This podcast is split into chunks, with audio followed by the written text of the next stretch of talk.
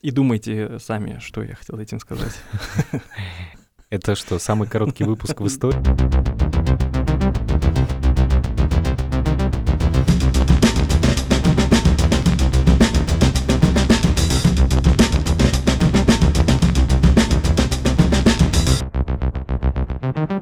Здравствуйте. Здравствуйте. Здравствуйте, слушатели э, нашего подкаста «Горизонт событий». Это уже третий выпуск в наступившем году. Ну, мы нынче решили идти по графику, строго по графику, прямо вот будем соблюдать, стараться.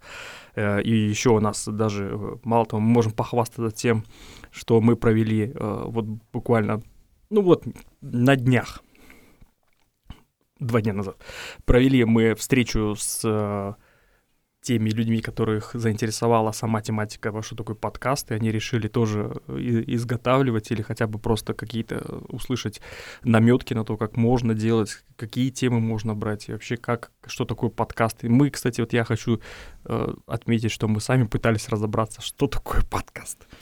Потому что кто знает это еще. Явление, которое еще не оформлено до конца, ему и определения еще как такового нету. Но это хорошо, потому что мы находимся на гребне волны, мы как серферы.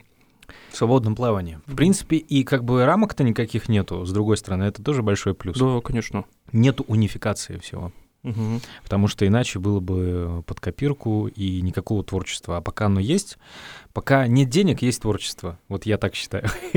как только появляются какие-то финансовые обязательства, знаешь, там джинса прет в подкастах, да, есть... все, и там уже люди, мне кажется... Тебе ничего. скажут, ну давай ты вот так вот скажи. А ты говоришь, а, да, я же раньше вот так говорил. А вы же... Э, нет, мол... нет, нет. Молодой человек, вы же инфлюенсер. Вы же инфлюенсер. Вот не могли бы свое influence-мнение э, продать не сильно дорого? Прайс мы ваш видели.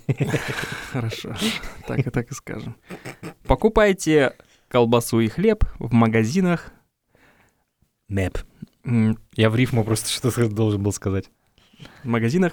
Э, э, а, а. Продукты 24. Да. Да, есть такой магазин. Я знаю, я видел. Мне кажется, ВГТРК должны в суд на них были подать, потому что там логотип-то он же прям вот... Да, ты 24 часа. А у меня есть 25 где-то рядом, я видел. 25 час. Как кадр? люди, ну, 25 час, то есть это работает сверх всех лимитов, всех нормативов. Мы тут начали говорить, точнее, мы не хотели говорить о Навальном и о том, что вся шумиха, это вся э, шелуха, связанная с ним.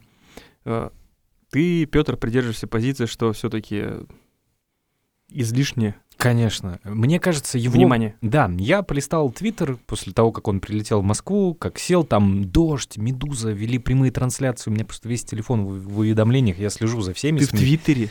В Твиттере Какой тоже. ты ретроград. Но... Да, ну вот я в Твиттере смотрел. Ну я там уже, знаешь, я иногда там собираю шутки по, по поводу каких-то событий, там бывает их очень много.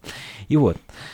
А люди пишут, то есть такая оценка этому событию. Бедный Алексей Навальный, бедный, бедный. Но почему-то все забывают, что он, черт возьми, политик, и он хочет попасть во власть.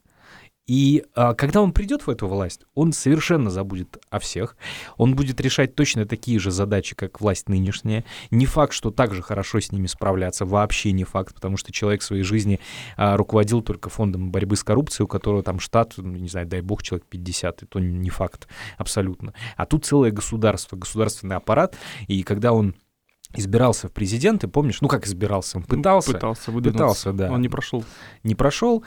И э, все говорили, ну ты попробуй вначале руководить каким-то регионом, областью, там, я не знаю, угу муниципалитетом небольшим. Ну, ну попробуй. Конечно, надо с этого начинать. Я думаю, что, я думаю, что ему предложения поступали, потому что это логично, что человек, который начинает очень активно проявлять себя, ему предлагают, ну хорошо, давай, мы тебе просто вот, ну, есть механизмы, которые могут поставить.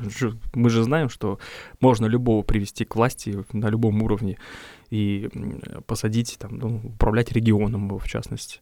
Дали бы ему вот Тыву, Забайкальский край, еврейскую автономную область. Мне интересно было бы, мне а, тоже. Я думаю, что, скорее всего, если даже такие предложения поступали, то он просто от них отказался. Ну, это как знаешь, Потому я что хочу... а, амбиции такие, да. Да, хочу имперские. Царицей морской. Я, есть- я вот смотри, я хочу заняться бизнесом. Итак, я открываю крупнейшую в России инвестиционную компанию, хотя я понятия не имею, что такое инвестиции. Не знаю, как это работает, но у меня есть, допустим, какой-то административный ресурс, который поможет мне создать эту империю. Но как я ей буду управлять? Никак. Абсолютно. И здесь то же самое. То есть, если ты хочешь заниматься бизнесом, люди, не знаю, цветочный магазинчик открывают, магазин с хлебом, с продуктами, вот мы с тобой, да, зацепили. Ну, то есть, я думаю, что этот пример справедлив, потому что ты тоже, ну, Тут, наверное, в части э, количества задач. Чем больше бизнес, тем больше задач. Э, Также, наверное, и с государством, также, наверное, и с государственным управлением. Ну, всё-таки. это не так уж просто. Да. И, и мне ра- раз, ну не то, что рассмешило, я, меня удивляет просто вот эти паблики. Э, В пабликах э, таких довольно известных в Телеграме пишут о том, что вот, вот ой, какой... э, Расскажите кто-нибудь Дмитрию Пескову, что Навальный наконец прилетел а, там в Москву, в в Шереметьево приземлился. Это на вопрос просто Пескову позвонили, спросили, а, ну вот как вы относитесь к задержанию Навального? И он совершенно правильно сказал. А его что задержали? А где его задержали? А я даже не знаю. Я не слежу, я в отпуске. Вы хотите, чтобы я следил? Да нет, конечно. Это же понятно, что если пресс-секретарь президента следит за какой-то персоной, значит, эта персона автоматически получает миллион политических очков. Естественно, он- они, даже если он и знает про это, он никогда бы не сказал. Это вот меня просто удивили, э, в том числе журналисты, которые пишут о том, что вот, мол, какой тупой Песков. Это с чего же, наоборот, он, он- он как еще должен был по-другому сказать? Это, это значит давать карт-бланш, если говорить, да, мы следим за его судьбой, да, а зачем? Это политический игрок. Если говорить, что ты все время на него обращаешь внимание, значит, ты его повышаешь до своего уровня. Ну да, ну вот, например, а, со стороны президента, например, да, Владимира Путина, я никогда не слышал оскорблений в адрес конечно. Навального. Абсолютно нейтральный тон. Да, его часто не называют на пресс-конференциях, его называли берлинским пациентом, еще а как-то зачем? блогером. Так вот, а, с, другой стороны, Навальный позволяет себе отпускать прям оскорбительные выражения в отношении президента. Очень оскорбительные. Ну, окей, вы политически, вы должны друг друга уважать, вы оппоненты, да, вы Ну. умные игроки, там, не знаю, зачем опускаться до Ну, какого-то уровня видишь, э, короче, э, мы сейчас с тобой э, завоюем волну хейтерства, негативизма, потому что мы м, занимаемся непопулярной позицией в журналистской среде. В журналистской среде почему-то популярно а, быть все время оппортунистом, ну, оппозиционером, то есть все время э, критиковать, просто оголтело критиковать. Не знаю почему. Ну, прогрессивной, конечно, журналистской среде. Мы-то что? Мы, мы-то консерваторы, мы эти э, ретрограды, приверженцы классического, а, как называется, консервативного подхода, да, в развитии страны там и так далее. Хотя вот по большому счету, ну, я готов подискутировать с кем угодно, и, ну, только подискутировать в достойной дискуссии, обстановки и а, в- взаимоуважительного отношения. Это там никогда все скатывается к крику, да, какому-то. Хотя вот э, я почитал одно исследование, доказано, что споры, они а, бессмысленные занятия. Ты все равно люди стороны друг другу никогда ничего не доказывают. Если а, позиции настолько разнополярные, то спор, без- спор между ними вообще бессмысленен. А иногда, знаешь, вот э, наблюдать за процессом спора тоже интересно. Мгм, вот ну, да, и на этом целое шоу строится, допустим, 60 минут какой-нибудь или Да, да. э, вечер с Владимиром Соловьем. Там же фактически спор. Они ни к чему в итоге не приходят, но мы следим как раз за вот столкновением каких-то... Давай другое шоу придумаем. 69 минут. Как тебе? Отлично. Не, у меня, говорит, секунд. Но это... Какой-то no-name телеграм-канал, у которого там 30-300... Почему он имеет э, name? Есть у него, не буду говорить. Но... Да, э, распространил информацию о том, что якобы наш губернатор Александр Осипов, а на самом деле не Александр Осипов, а какое-то у него там совершенно другое имя, и что он родом из Самарканда, это Дж- Таджикистан, и то, что у него была э, зависимость наркотическая, была или есть, и это все на серьезным, серьезным языком написано, как будто это инсайт, просто э, инфосотка, да, как говорится. Что меня другое смутило, э, журналисты одного СМИ, очень крупного в Забайкале, а, в своем подкасте эту тему обсуждали. Легитимность какому-либо явлению придается при э, его вворачивании в любой контекст. Мы сейчас начнем э, что-то обсуждать долго, постоянно, вспоминая об этом, вворачивать тут и там, и через какое-то время создаться впечатление, что эта тема, она уже э, ну, как бы не подлежит сомнению о том, что это было или нет. Ну, это э, правильно. Ну, это вот я слышал в том числе у редакции, вот как раз Читару, они тоже про это говорили, что легитимность явлению придает его э, передача э, в информационном потоке от человека к человеку несколько раз. Появляется легитимность. Вроде как это уже, это уже факт, который не, не требует какого-то оспарения, а, оспаривания, оспаривания.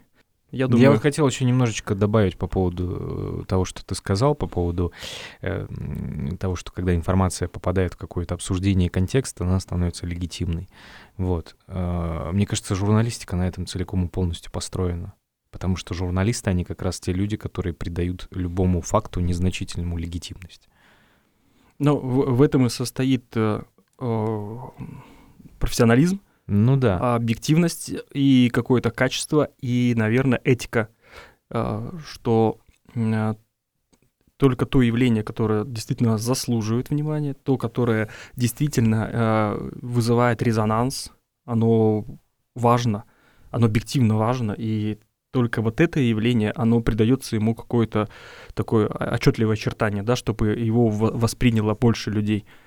Только вот так, если так происходит, тогда я согласен, это журналистика. А когда э, выворачиваются факты, которые имеют значение для конкретного журналиста, и, ну, неэтичного, может быть, и каким-то способом подается информация не совсем этичным, ну, это, я считаю, не очень профессиональная журналистика. То есть ты считаешь, Здесь... ты считаешь, что личного в журналистике быть не должно совершенно? Нет, э, личное в любом случае будет, потому что любая... Мы же говорим с интонациями, с усмешками даже, иногда с оценкой с какой-то. Это всегда будет суждение твое личное, субъективное, но э, надо все равно... Я придерживаюсь позиции, что мы должны объективировать все истории а не субъективировать их. И думайте сами, что я хотел этим сказать. Это что, самый короткий выпуск в истории? В истории кино, да. Ну, почему нет? Ну, посмотрим, что получится.